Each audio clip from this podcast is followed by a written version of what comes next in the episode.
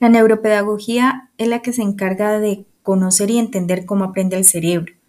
Sirve para poder trabajar adecuadamente con el estudiante teniendo en cuenta los estilos de aprendizaje. Logra identificar las debilidades y fortalezas cognitivas del estudiante, optimizar los procesos de aprendizaje, la construcción de aulas innovadoras y la transformación de sistemas educativos.